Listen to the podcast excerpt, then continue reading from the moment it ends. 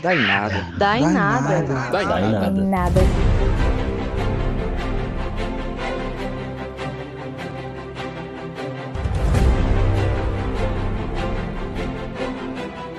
Boa noite.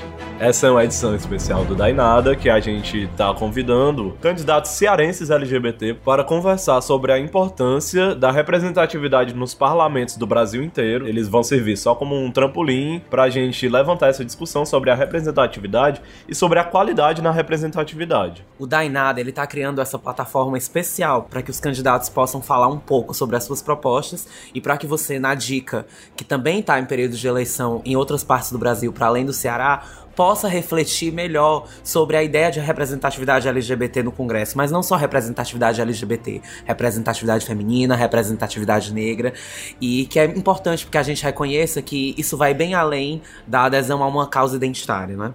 E assim, no Ceará, pelo menos, a gente não tem parlamentares LGBT hoje. E as pessoas que a gente convidou nunca tiveram um cargo eletivo. E eu tô ficando um pouco tonto com esse nosso cenário giratório.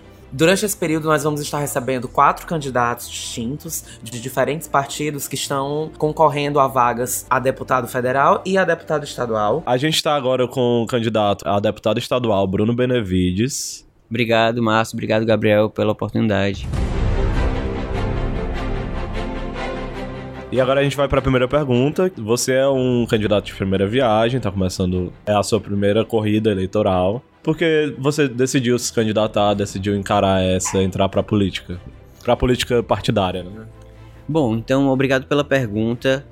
Eu venho de uma origem onde os meus pais eles tiveram que sacrificar muito pela minha formação. Então, é, eu me formei numa faculdade pública, foi a UFC, em medicina. Eu de me dediquei toda a vida ao serviço público. Eu sempre fui médico do PSF, já sou médico do, há 14 anos do PSF. Para quem, pra quem não é de Fortaleza, o que é o PSF? É o Programa Saúde da Família. Ele existe em todo o Brasil. Ah, é uma iniciativa, é uma iniciativa é, que foi pioneira aqui no Ceará e que foi ampliada para todo o Brasil, que foi justamente o que diminuiu a mortalidade infantil e que fez um impacto muito grande na saúde primária, né? A, atenção primária à saúde, que é a atenção que é feita nos postos de saúde. Então eu trabalho em postos de saúde. Trabalhei no interior. Então assim que eu me formei, eu fui trabalhar no interior, na cidade chamada Ararendá. Logo em seguida, é, dois anos e meio depois, eu fiquei trabalhando no Ararendá. Eu passei no concurso público para Fortaleza, iniciei o mestrado em saúde pública, fiz residência em medicina de família e comunidade, fiz doutorado em saúde pública, fiz curso de especialização em gestão,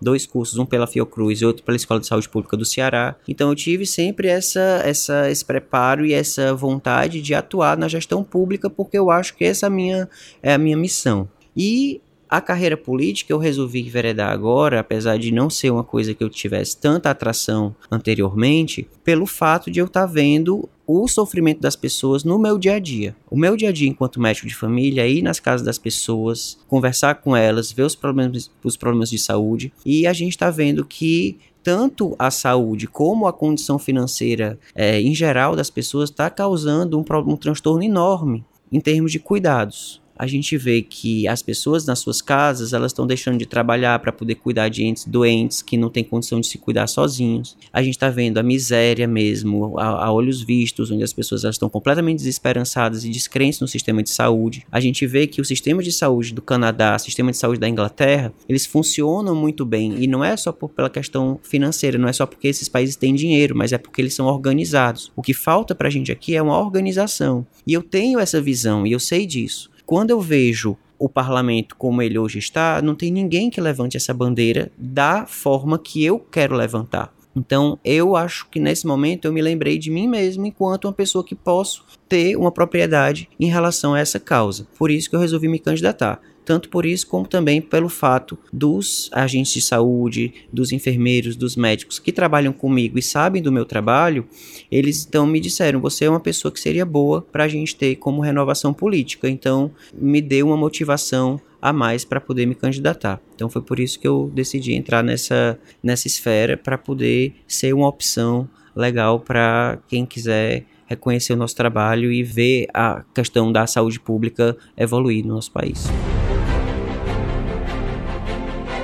É, candidato, tá aproveitando esse gancho que tu acabou de colocar do teu trabalho com, com as populações mais vulneráveis, né? De, de perceber essa vulnerabilidade no teu trabalho, no cotidiano, no dia a dia. É, eu queria te perguntar, assim, como, como um candidato que também é LGBT, que é uma população que também está dentro desse espectro da vulnerabilidade, assim como mulheres, assim como é, a população negra. Como é que tu observa nesse cenário político também, especialmente, essa questão da representatividade na conjuntura atual, né? Porque a gente tem uma conjuntura que mais do que nunca. Tem uma polarização muito grande de esquerda, direita, e a gente está percebendo também que está acontecendo uma instrumentalização muito grande dessas pautas identitárias e de vulnerabilidade é, por setores que são mais conservadores e que são mais reacionários, mas eles estão se apropriando dessas pautas e dessas, dessa ideia de representatividade para poder capitalizar em cima dos votos dessas populações mais vulneráveis, né? Como tu pontuaria a importância de colocar essa perspectiva desse tipo de candidato nos espaços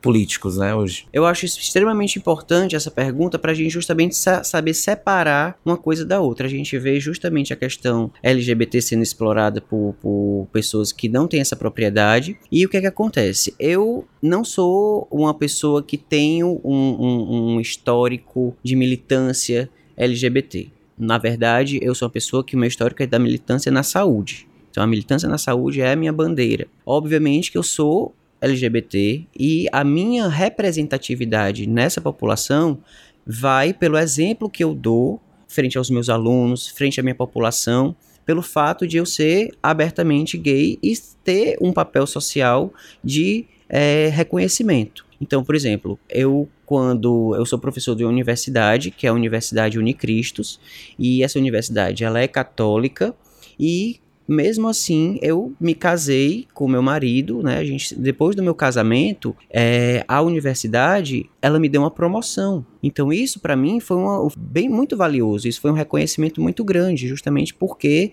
eles veem que a gente tá, eu consigo ver que a sociedade ela consegue enxergar a população LGBT de uma maneira de respeito e de reconhecimento. Então a gente transmitir essa ideia que, olha, ele é gay, mas ele realmente consegue exercer um papel de reconhecimento e de respeito dentro da sociedade. Por isso que a nossa uma das nossas primeiras bandeiras é o respeito, para poder transmitir isso. Então, quando os meus alunos veem esse exemplo, eles conseguem ter essa, essa sensibilidade frente à população LGBT. As minhas propostas para essa população, para a população LGBT, é de relacionada à saúde. A gente tem muitas pautas relacionadas à saúde que a gente pode envolver a população LGBT. Então, a minha maior proposta é do, dos ambulatórios para as pessoas trans.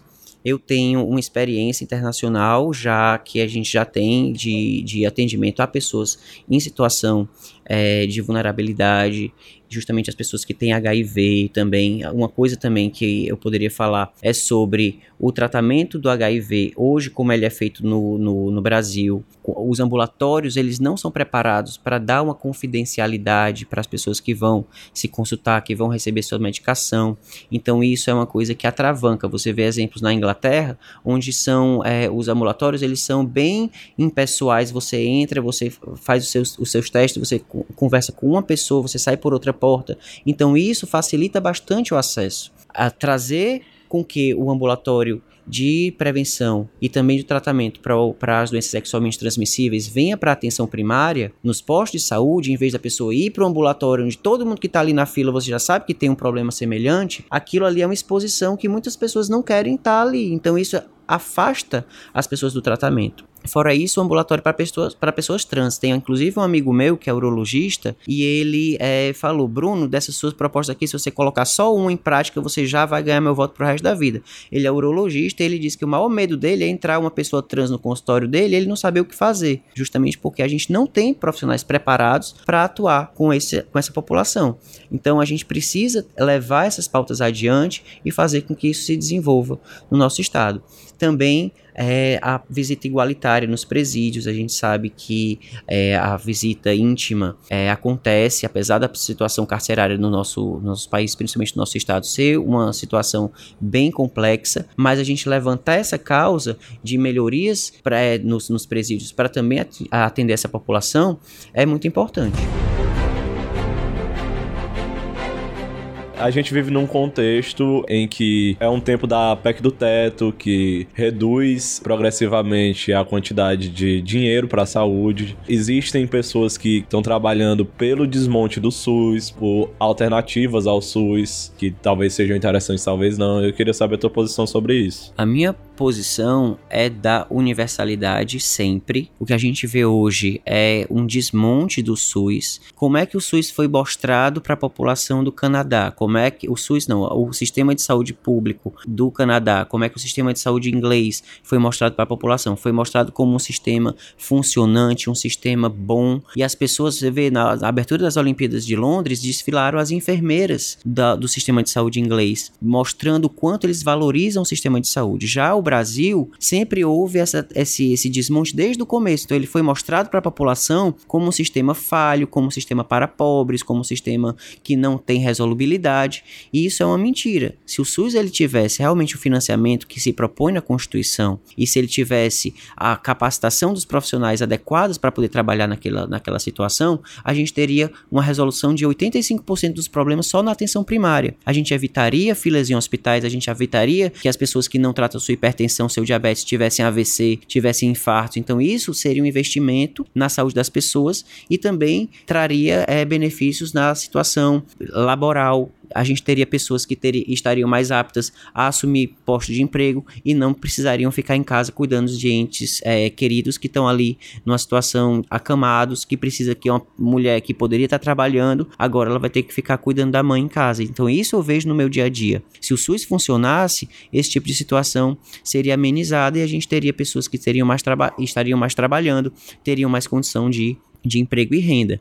Então, o SUS hoje está sofrendo várias ameaças.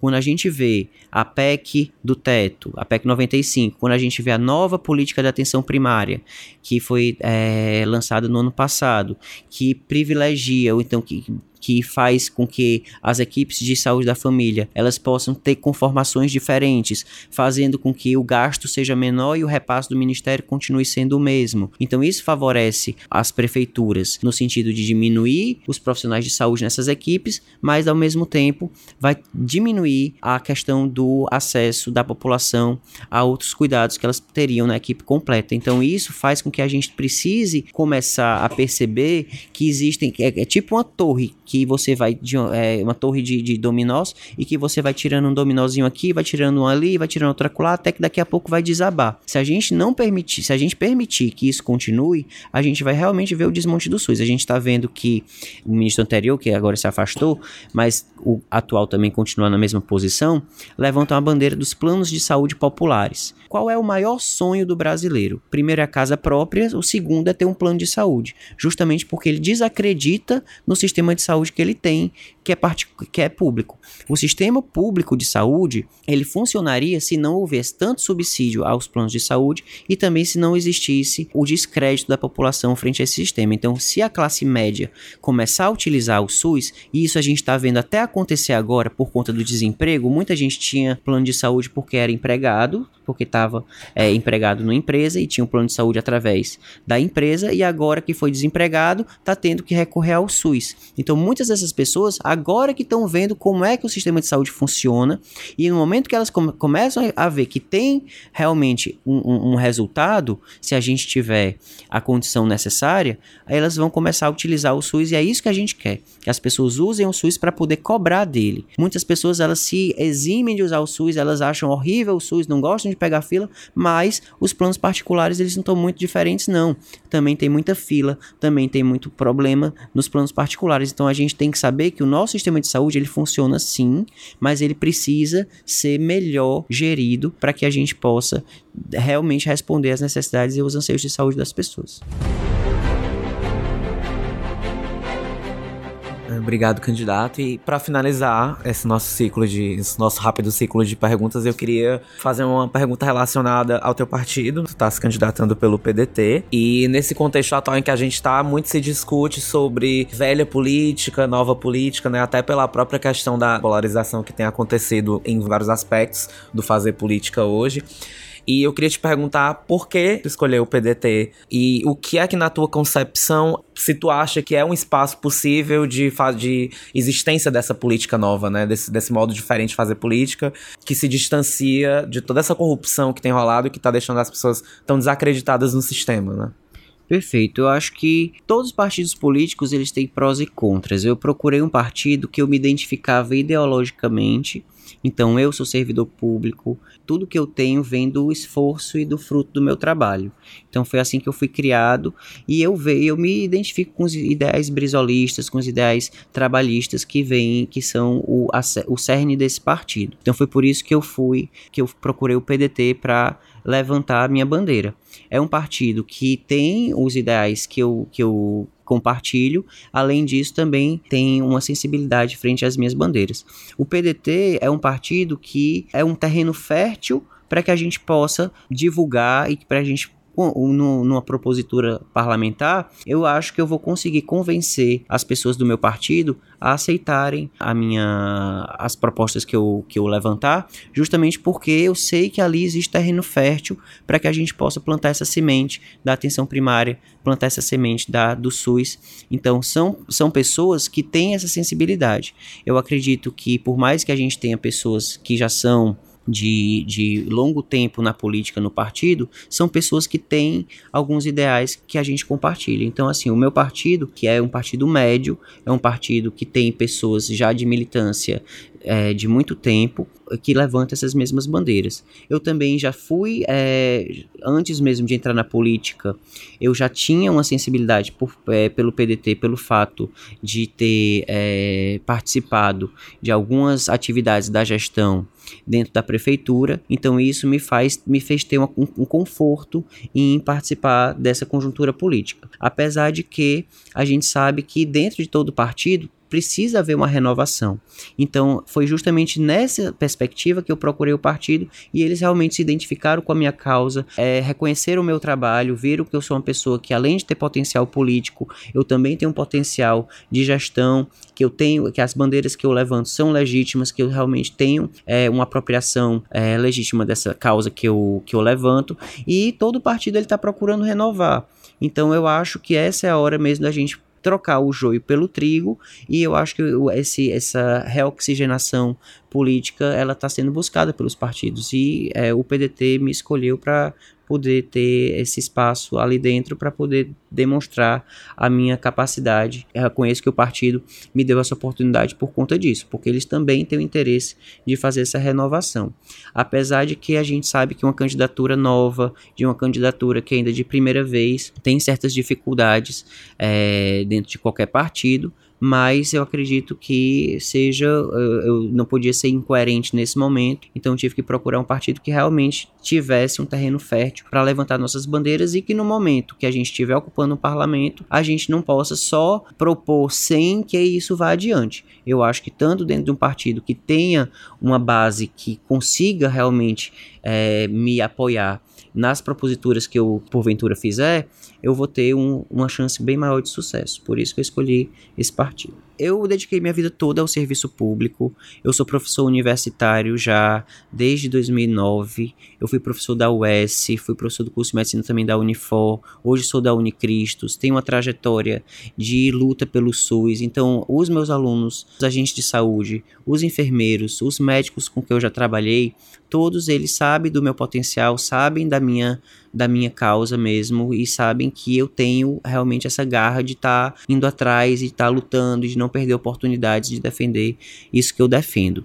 Então, eu acredito que dentro dessa perspectiva é que a minha candidatura ela vai ser bem sucedida, já está sendo bem sucedida. Hoje mesmo, meus alunos me pediram material para que eles possam mesmo fazer a divulgação do meu trabalho. Meus agentes de saúde, todos são voluntários. Eu não tenho ninguém que esteja trabalhando para mim que não te, que não esteja fazendo isso realmente com o ideal. Então é muito bom você saber que a pessoa que está ali falando por você, ela está falando de uma maneira legítima e está dizendo eu reconheço, eu conheço ele, eu conheço ele já faz tempo, reconheço seu trabalho. Quando eu chego nas comunidades, mesmo lugares onde eu já trabalhei. Trabalhei no Álvaro Wayne, trabalhei no Floresta, trabalhei na Barra do Ceará, trabalho hoje no Serve Luz, também já tive atividades no Caça e Pesca. Então, são pessoas que quando eu chego, elas já me reconhecem pelo trabalho que eu já prestei. Que eu já prestei. Então, isso é uma coisa que me, me, me, me deixa bastante sensibilizado e me deixa bastante é, feliz pelo fato de eu estar tá me desgastando bastante fisicamente, mas o reconhecimento